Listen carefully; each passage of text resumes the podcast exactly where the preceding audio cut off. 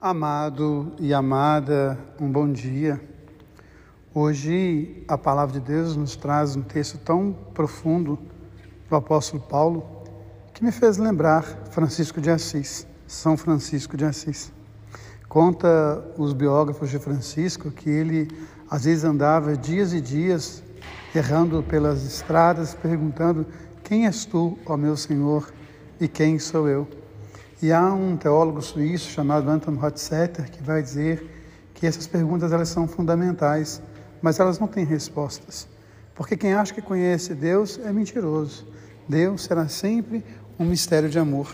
Mas quem acha que conhece a si mesmo também é mentiroso, porque nós seremos também sempre um mistério profundo de amor.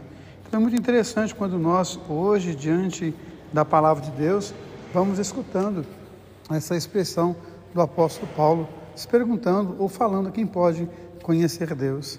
Mas há algumas pistas que nos podem ajudar a entender, não a compreender quem é Deus, mas entender algumas dinâmicas do seu amor. Deus é misericórdia, é piedade. Ele é amor, ele é paciência, ele é compaixão. Ele é ternura para com todas as suas criaturas. Então eu volto a repetir a expressão do Salmo: Deus é amor, é paciência, é compaixão. Ele é ternura que abraça toda a criatura.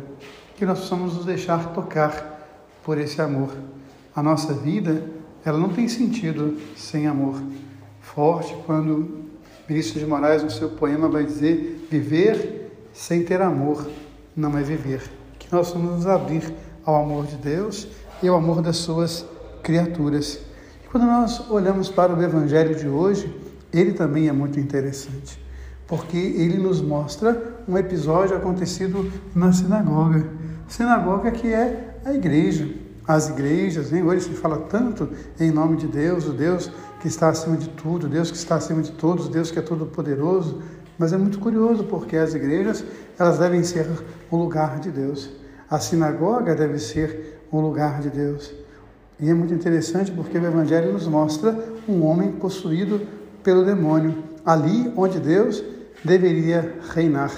Muitas vezes as pessoas falam em nome de Deus, mas agem em nome do demônio. Que a gente possa pensar. Jesus vai dizer uma coisa muito importante: pelos frutos vocês irão conhecer a árvore. Que nós somos então nos abraçar ao amor de Deus. Ele é ternura, ele é compaixão, ele é misericórdia, ele é amor e que esse amor possa ressignificar a nossa vida todos os dias, mesmo naquelas noites mais escuras, mesmo nas tempestades mais bravias, mesmo na dor mais profunda que às vezes fere o nosso coração, que a gente possa se abrir a esse Deus que é amor, que é compaixão.